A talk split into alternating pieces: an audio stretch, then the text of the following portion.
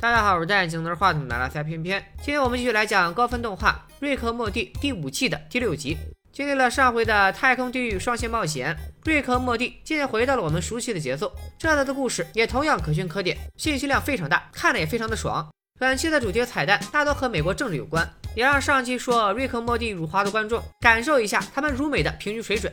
大部分能提的政治梗，我都会一一给大家指出，并补充场外信息，方便大家以后吹牛的时候能拿出来显摆。也希望那些对瑞克莫蒂不感兴趣的路人观众忍一忍看看，这集真的值得一看。故事一开始，老爷老白和外孙小黄开启传送门，潜入一家博物馆。老白先顺手打烂了托马斯·杰斐逊的半身像，再封住监控探头，破坏激光牢笼，最后切开了金库大门，终于看到了他们的目标——美国宪法原稿。传说在美国宪法原稿的背后绘制着一张藏宝图，指向新世界地穴，地穴里都是稀世珍宝。此处是在致敬凯奇叔主演的《国家宝藏》。不过电影中的藏宝图在独立宣言的背面用柠檬汁一抹，再哈口气，藏宝图就现形了。老白将激光枪交给小黄，正要动手打开展示柜。Why not just use this again?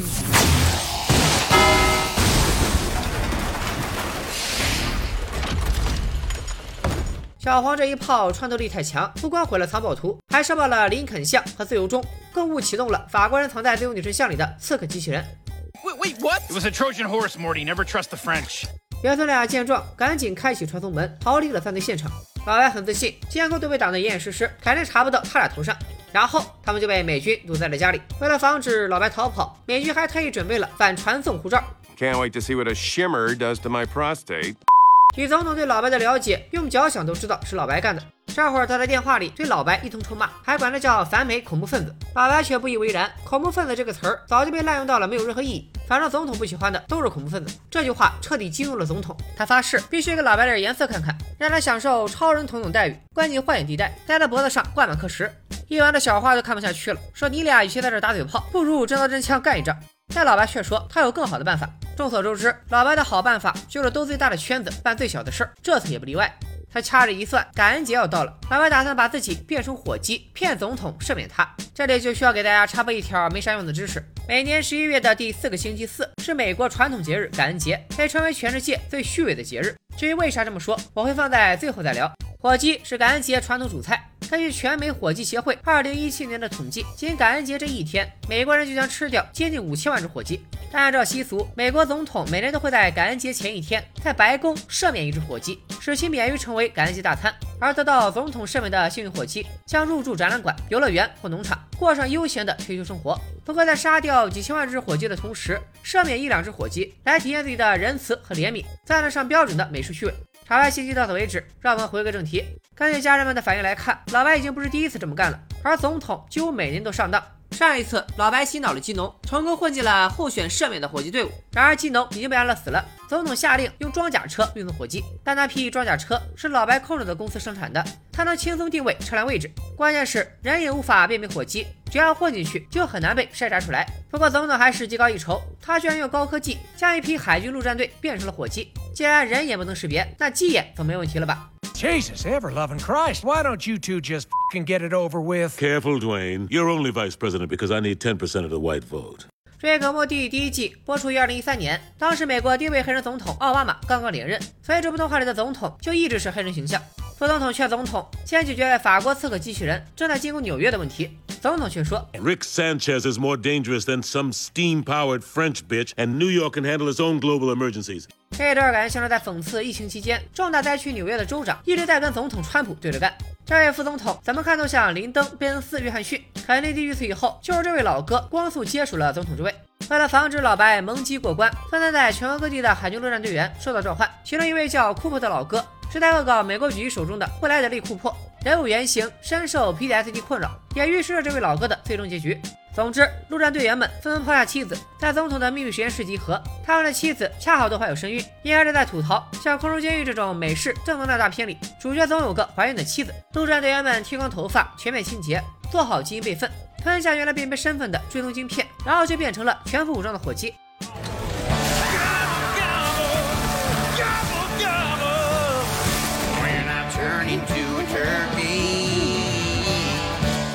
老白故意解锁车库大门，用他和小黄的机器人吸引美军的注意，而真身已经驾驶飞船逃出了包围圈，抵达运送火鸡的卡车上空。他们很快发现了混在火机里的陆战队员，轻松解决掉其中的两只，并冒用他们的身份混入鸡群里。潜入行动原本非常顺利，直到总统对留守的机器人使用了大卫布莱恩枪。大卫是一名街头魔术师，他曾经把自己关在玻璃箱里，在没有食物的情况下待了整整四十四天。看到机器人被玻璃箱困住，总统的心里有数了。以老白的本事，别说是大卫布莱恩，就算是大卫科波菲尔都困不住他。总统赶紧扫描火机车，果然发现其中两名路上火机的晶片异常，显然已经被老白和小黄调包了。总统决定亲自对付老白，他吞下了定位晶片，留下基因备份，居然把自己也变成了火鸡。伙计们抵达备选区，老白离成功只有一步之遥。哪能想到总统为了识破他的伪装，亲自化身为鸡。Oh shit, the president has the upper hand. Gr- Grandpa f***ed up. Sunglasses on. Act like a turkey. What? What? Are you scared? Act like a turkey. That's Rodriguez and Fincher, sir. It's Rick and Morty, you useless fing stump humper. 总统当场就识破了老白的伪装，表示只要老白肯认输，就放老白一马。 但老白岂能轻易低头，立刻和总统扭打在一起。伙计们在吃的蓝莓被他们打翻在地，场面陷入一片混乱。只见老白飞起一手，把总统肚子里的晶片踹飞了出来，正好掉进了一只普通火鸡的嘴里，也为接下来的闹剧埋下伏笔。就在总统胡闹的这段时间里，那台被小黄解放的巨型机器人已经拿下了纽约，法国国旗第一次插在了美利坚的领土上。副总统下令结束这场闹剧，扫描总统的晶片，把他拎出来主持大局。殊不知他们护送的只是一只普通的火鸡。Re-injecting subject DNA.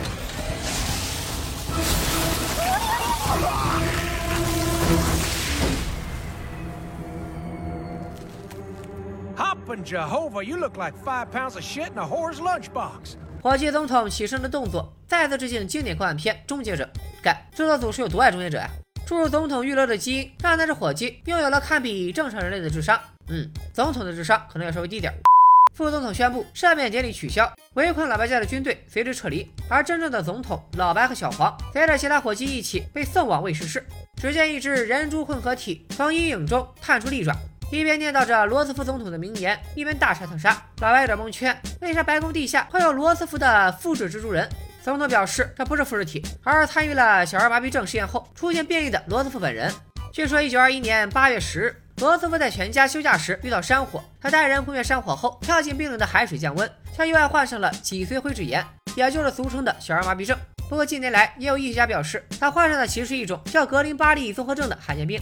瑞克和莫蒂事业中的罗斯福没死，而是在治疗小儿麻痹症的过程中变异成了蜘蛛人。老白和小黄的药效已过，变回了人形，却也不是罗斯福的对手。关键时刻，总统提腿而出，一波击势解了围。小黄趁机投掷自制火把，大吼一声：“让我们来一场卢贝谈话吧！”将罗斯福烧成了人形炭棒。一代伟人，生的伟大，死的憋屈。总统救了爷孙俩一命，老白同意和他做交易，只要总统赦免他的罪责，就把总统变回人身。Wrong turkey. Man, the face blindness is real. 与此同时，火鸡冒充总统的身份，命令研究员将两只火鸡变成人类，并将他们的力量增强一千倍。胆敢违背他的命令，下场只有死路一条。得到了第一批亲卫队，火鸡总统底气更足了。他下令直接把纽约卖给法国，再把这笔钱全部交给国会，居然瞬间就获得了国会的绝大多数支持。对于火鸡而言，人类政客真的太好操控了。关键时刻，总统和老白爷孙俩光腚登场，戳穿了火鸡总统的真面目。然而，并没有什么卵用。政客们根本不在乎总统是不是人，只在乎他好不好控制。All in favor of turkey president. 短短一分钟的动画，就把美国总统和国会黑得如此彻底，看了确实过瘾。只见火鸡总统啪的一个响指，四名特种火鸡鱼贯而入。由于老白刚刚从火鸡变回人，身上的高科技装备全都无法使用，竟然被特种火鸡锁喉。关键时刻，总统高呼了玛丽·陶德·林肯的名字。只见暗门中冲出一辆武装摩托，三人就这样骑着林肯总统的老婆逃出升天。一路开到了老白家的车库，然后触发了老白百分百摧毁载具的 debuff，连人带车被自动炮打射爆，总统也因此受了伤。好在凭借老白的科技力量，只要还有一口气，哪怕是被轰成了渣渣，也能用克隆技术让你复活。三人好不容易逃离险境，总统和老白又吵了起来。小黄正想打个圆场，却成了被攻击的对象。Shut, up, Morty. Morty. You little bitch. You destroyed the Constitution. You're the biggest booger eater here. Do not talk to my son that way. Sorry, Mrs. Smith.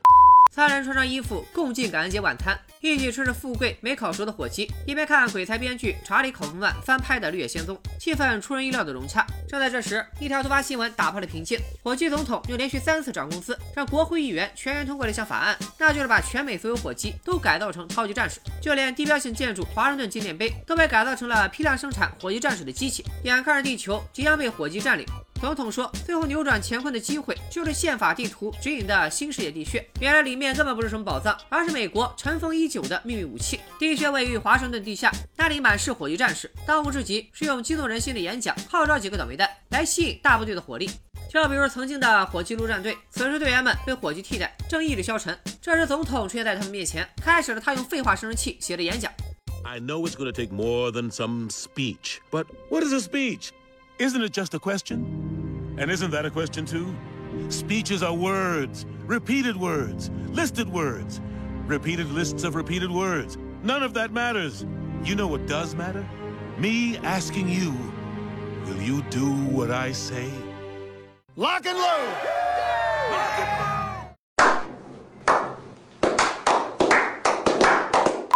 正所谓听君一席话，如听一席话。这一段无疑是在讽刺政客们那些塞满鸡汤、实则通篇废话的演讲，也讽刺了好莱坞大片的常见套路：大决战之前，一定要有人站出来做个战前动员。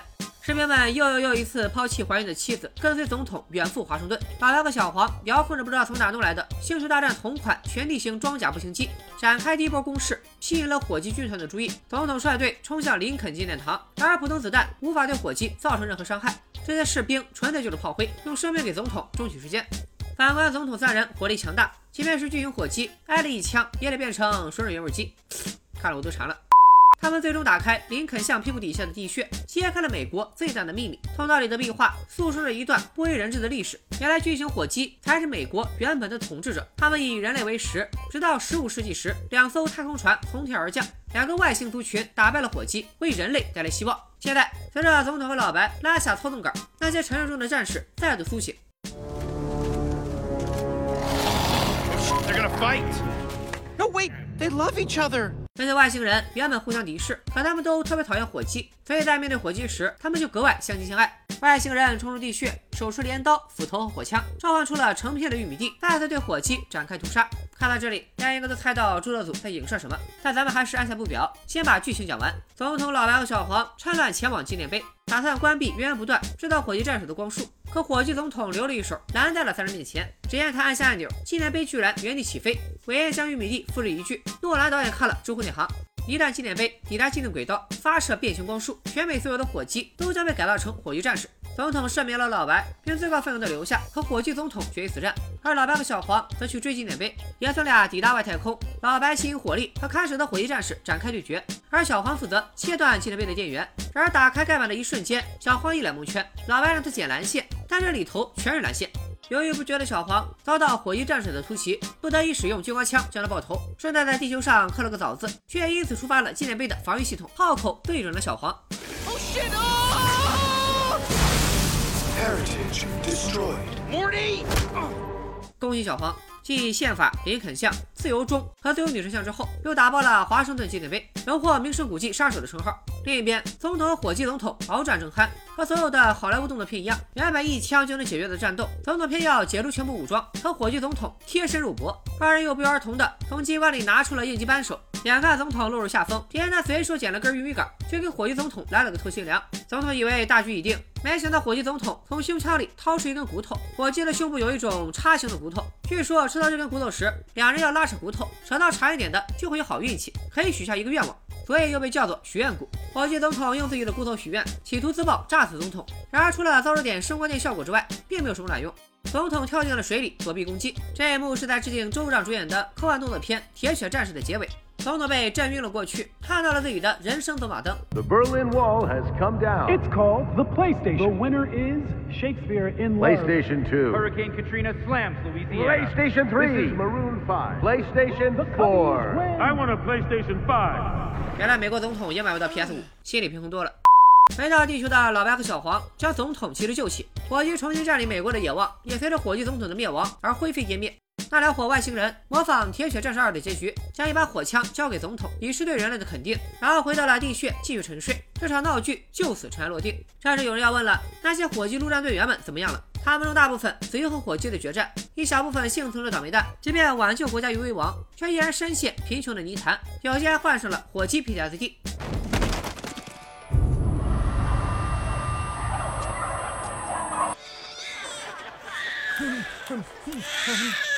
The hell's he doing? I think he's foraging. Crazy bastard thinks he's a turkey.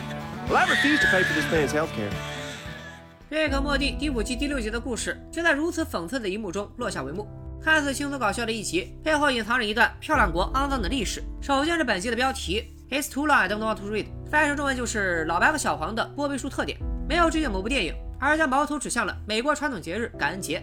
感恩节的由来可以追溯到美国历史的发端，一批英国本土的清教徒遭到英王及教会的政治镇压和宗教迫害，脱离英国教会，远走荷兰，最后集体迁居到大西洋彼岸。那片荒无人烟的土地上，一六二零年，著名的五月花号载着一百零二名清教徒抵达北美洲。那年冬天，他们遇到了难以想象的困难，处在饥寒交迫之中。不出意外的话，这一百来号人全得交代在这儿。这是美洲原住民印第安人出现在他们面前，给这些移民们送来了生活必需品，还教他们狩猎、捕鱼和种植玉米。在印第安人的帮助下，移民们终于度过了最艰难的时期。为了感谢印第安人的真诚帮助，移民们邀请印第安人一同庆祝。一六二一年十一月下旬的星期四，移民们和印第安人欢聚一堂，庆祝美国历史上第一个感恩节。庆祝活动持续了三天，从此每年十一月第四个星期四就是美国的感恩节。当时的印第安人完全没想到自己帮助的是一群什么样的恶魔。八十二年后的一七零三年，清教徒在立法会议上以英国女王的名义宣布对印第安人展开屠杀，每剥一张印第安人的头皮给四十磅，这也就是臭名昭著的头皮政策。屠杀持续了四十年，赏金也从四十磅上涨到一百磅，毕竟物以稀为贵。那会儿印第安人已经成了濒危物种。十八世纪来，美国又掀起了长达一个世纪的西进运动，大批印第安人遭到屠杀，幸存者也被赶到了西部更荒凉的保留地。处于萌芽状态的美洲文明宣告灭亡，印第安人作为人类几大人种之一，几乎要被灭绝。现在还保留着印第安血统的人类，仅占美国总人口的百分之一点二左右。再结合现在感恩节上美国总统身为一只火鸡的习俗，简直讽刺和虚伪到家了。以上这些内容都和我们从各类美国大片和历史上学到的相符。然而实际上，英国移民和独立后的美国屠杀的印第安人只占另外两个国家屠杀的十分之一。本集中，总统带着老白和小黄进入新世界地穴，听到了十五世纪两个原本敌对的外星族群从天而降，对火鸡展开屠杀。原本我以为是在暗示十五世纪开展殖民运动的西班牙和葡萄牙，但红色那方的服饰却有着很典型的清教徒风格，显然是英国人。接着我又联想到了法国印第安人战争，又称征服战争，英法双方在北美开战，然而这场战争发生在十七世纪，时间也对不上，所以我觉得这两方应该是先后殖民美洲的西班牙和英国。